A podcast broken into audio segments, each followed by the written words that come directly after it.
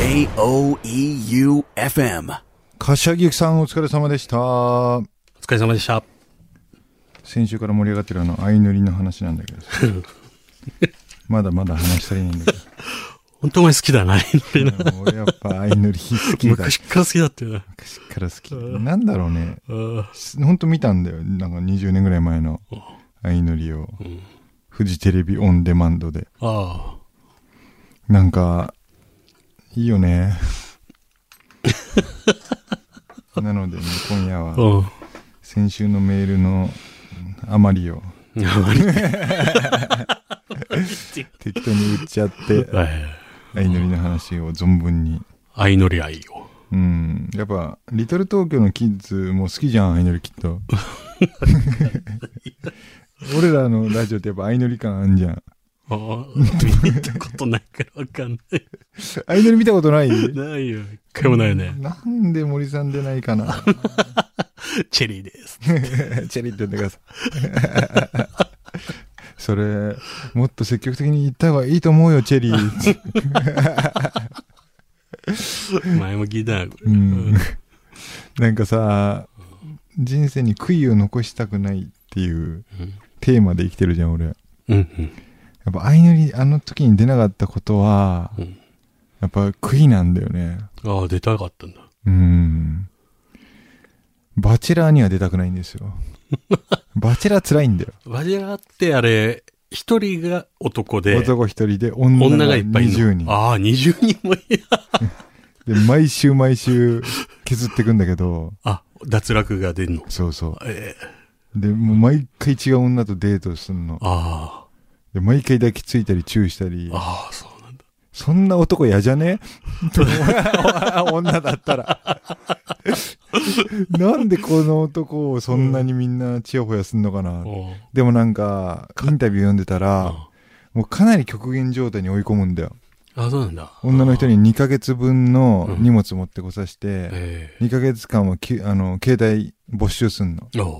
で、スタッフも極力男を配置しないんだって。うえんで、コンビニ行ったりもできるらしいんだけど、そのコンビニと提携してて、そこのスタッフもなるだけ女性を立ててくれと。うんつまりもう目に入る男はバチェラーしかいないみたいな設定を作ることで、うん。とんでもないやっぱ王子様にどんどん仕上がっていくと。ももともと条件もいいさ、顔もかっこよくて、あのフェラーリ乗ってて。ああ、金持ってる。おそう。そうそうそう。だから森さんなんかもう完全に6代目バチェラーでいい。バチェラーめっちゃ、関さん。関さんが。笑いはちょっと悪意が。その、その笑いはないですよ、関さん。というわけで、今夜こんなタイトルをつけました。森 VS 関。バチェラースペシャル。早見和正のリトル東京はいらない。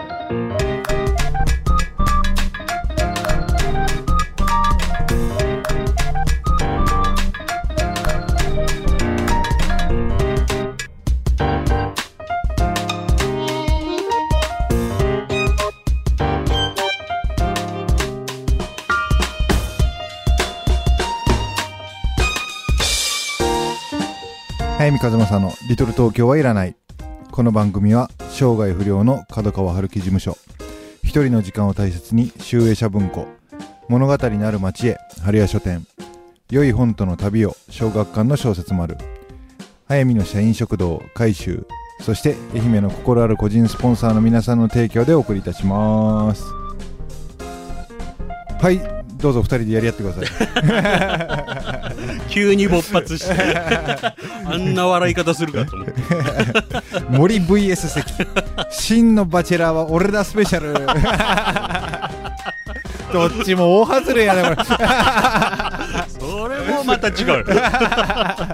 こう三角関係で。三ほんと三つどもえ的なバチバチでもうね20人集まるのかって話だよそれは最終的に付き合うのがゴール。そ結婚とかじゃなくて。う本当ね決勝戦もう女の人2人残って。それすごいんだろう。すごい。だけどねそこまで来るともうみんなねあの1000人の領域に達してるからあこう女同士も友情があってああ、もう。恨みっこなしねみたいな。えで最後フランス行ったりうん。シンガポール行ったりして一人ずつデートしてええ。そこで最後の人にバラを渡して結ばれると。え。すごいな なんであんなことしなきゃいけないんだ、うん、あ相乗りなんですよでも僕が出たいのは。あうん。相乗りのシステムってなんかバスかなんかのラブワゴンの何がバスだよ。勘弁してくれよ。めちゃめちゃ怒らバスって。ラブワゴン。俺のラブワゴン。早いぞ。そういうもんじゃねえよラブワゴン。何も分かっちゃねえよ 俺がさうんこれ全然関係ない話なんだけどさ一番相乗り見てた時期ってさ、うん。森さんとさ朝日でバイトしてた頃じゃん。ああやってたね。でさ、あの時にさこれちょっと面白話なんだけどさうん。うん獅子座流星群 来たの覚えてる？知ってるよ。忘れだってお前に誘われたんだもん。そうそう。このラジオでもちらっと話したかもしれないけど朝日新聞の一面に出たんだよその日の朝刊の。うん。あの作ってる。さそうそう作ってる。新聞で今夜未明、うん。昨夜未明か。だ朝刊だからね。えっ、と何十年ぶりの獅子座流星群が観測されます。とされましたみたいな記事をうん。見たんだよね。夕刊の一面だったか。あで今夜見られますみたいなやつだったんだ。あで俺超テンション上がって「森さん獅子座流星群来るぞ」って。お前ね俺にね100万個の星が降ってくるって。そういたいた おいおい。ま、マジか。だって書いてあった新聞に。100 100万万個の星が降ってくるってどういう状況なの？で当時もう早見には恋人がいたんだけど、うん。俺はもう今日帰らねえって。もう森森さんと見るって であの泊まり勤務だった森さんがいて、うん。俺は泊まり勤務なかったんだけど後輩から無理やり泊まり勤務ぶんどって 森さんと時間合わせて、で夜中の1時半に仕事が終わって、うん。2時ぐらいにね外出て、うん。でもう銀座の近くだから空が明るいんですよあの辺は、どっか暗いとこ探そうぜって言ってたどり着いたのが当時存在していた築地市場の、えー、なんかどっかの屋上みたいな。う。ん なんか人が。はしごはしご。はしご 登ってな。人が入っちゃいけないようなところに。でも空がすごい高くて「ここだ森」っつって。で当時俺が22で森さん25とかだよね。そうだね。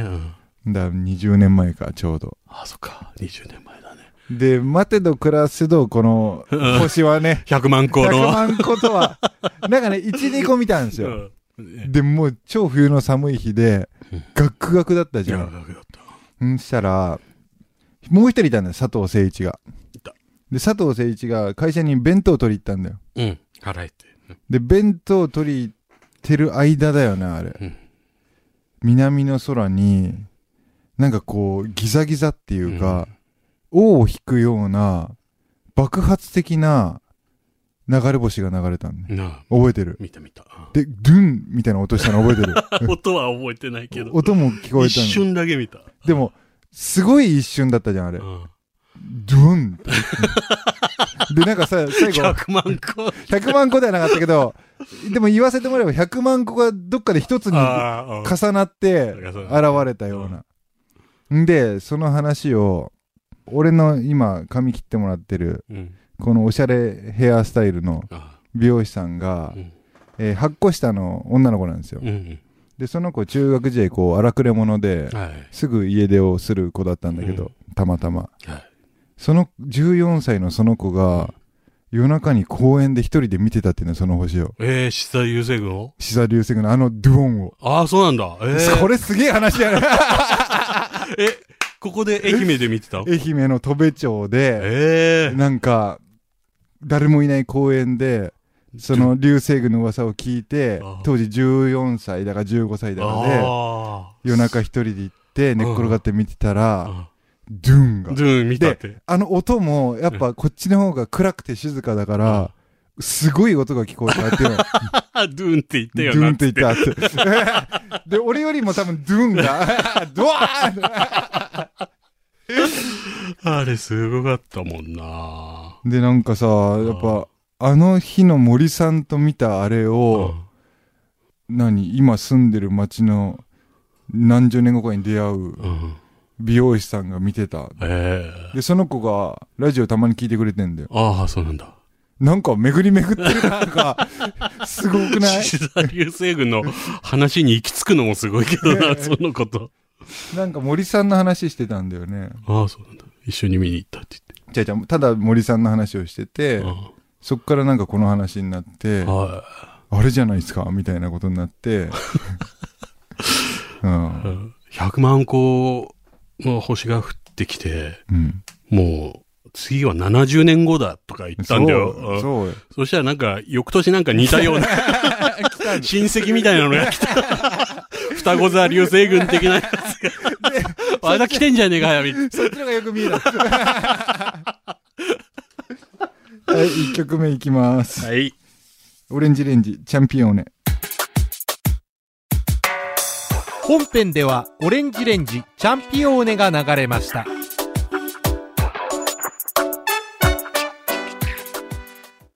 はい、メールいきましょうか。はい。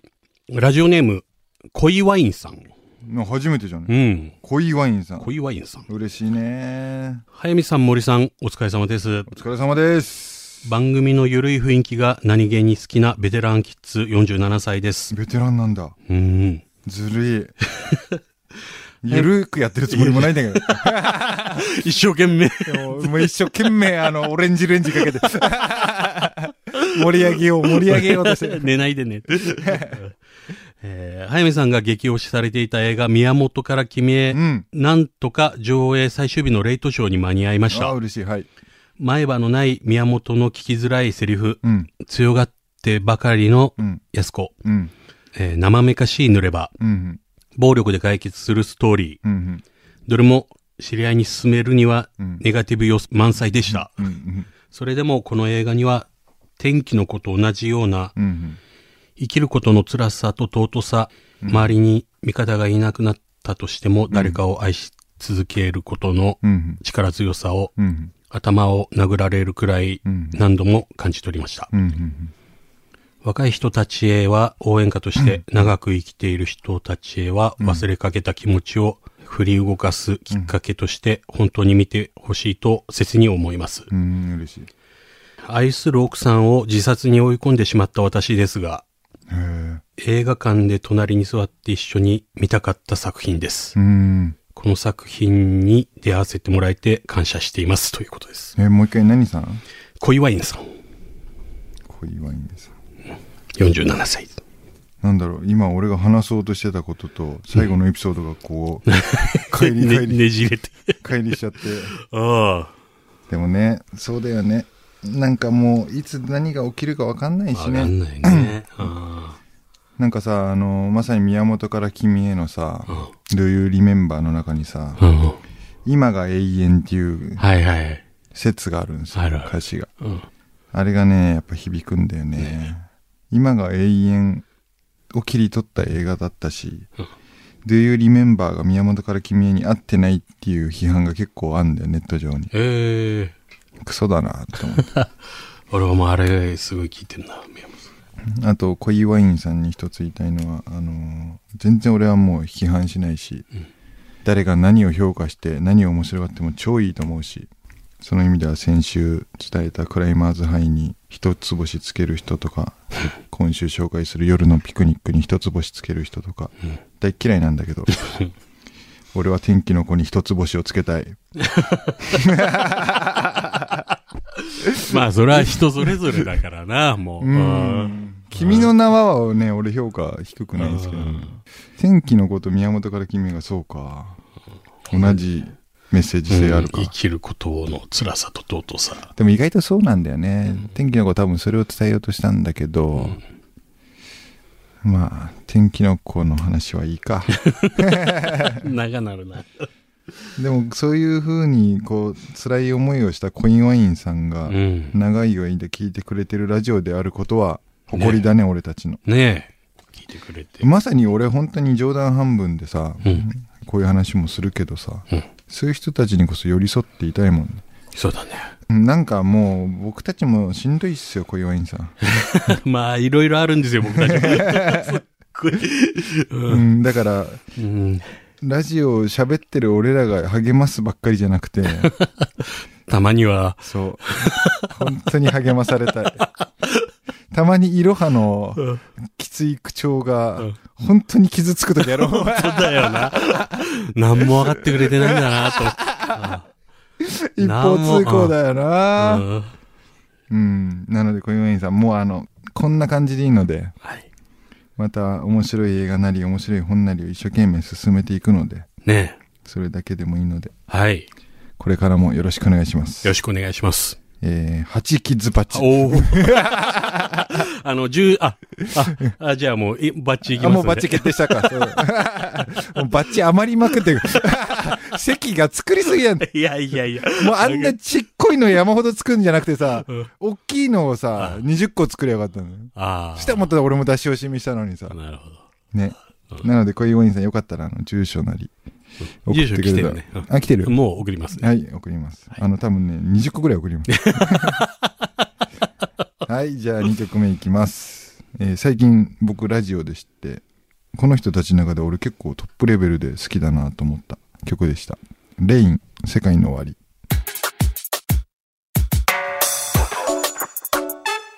本編では世界の終わりのレインが流れました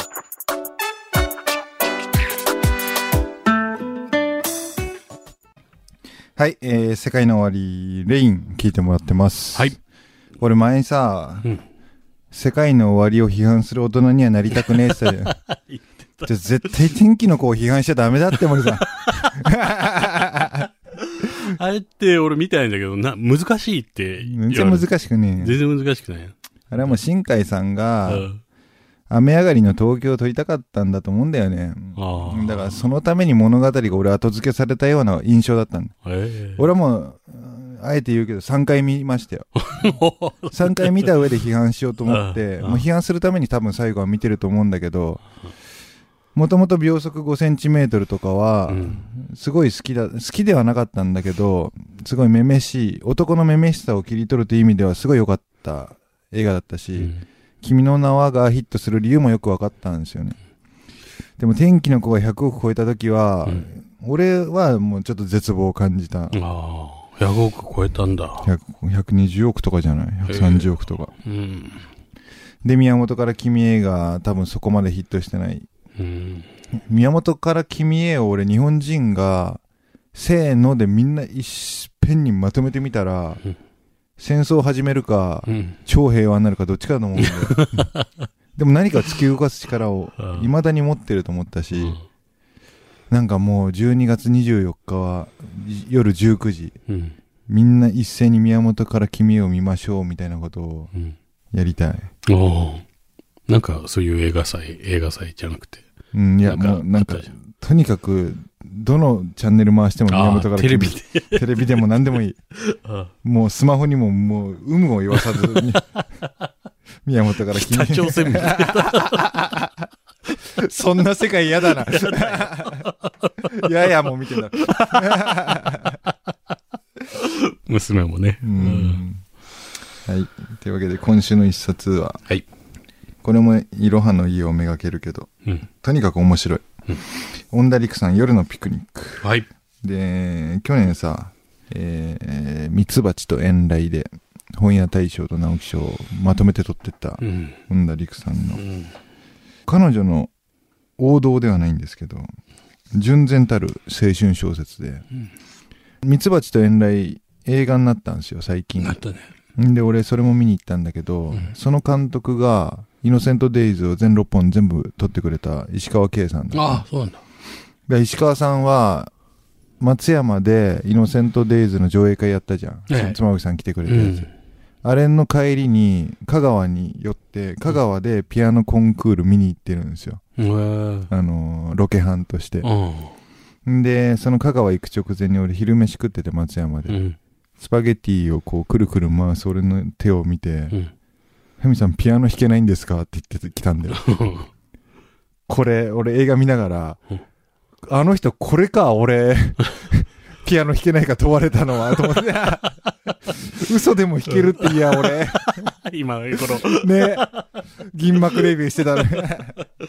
まあでもね、監督はもう頭でいっぱいだったんだろうね、そのピアノ。そう、それはもうイノセント5だったしね。うん。で、まあ、ミツバチを見て思ったんだけど、やっぱ、恩田さんってこう、一人一人掘り下げることがやっぱりすごい上手だなと。うん一人のエピソードをすごくこう、類型的じゃなく、うん。ちゃんと、まあ、ミツバチだったら天才たちの苦悩、天才たちの輝きだったり、みたいなところを掘り下げてって、夜のピクニックはもっと市政の一般の高校生たちうん。が、ただただ夜中の間、学校行事で歩いていくっていう縦筋なんだよ。ね。そこに、こう、いろんな、それぞれの一人一人の生徒の物語が織りなされていくっていう、本当に凡百の小説家が書いたらもうクソ退屈なものをうん。飽きずに超楽しいものとして書くんだよね。夜のピクニックは俺やっぱ憧れた小説の一つで、本当の SF っぽい恩田さんが好きな人にはひょっとしたら受けないのかもしれないけどまあ小説として間違いなく面白いので、うん。ぜひ読んでくれたら嬉しいです。恩田陸さん夜のピクニックでした。はいエンディングのお時間です。はい。森さんの面白い話今日しようと思ったけど忘れちゃったから来週しよう。来週トントンか。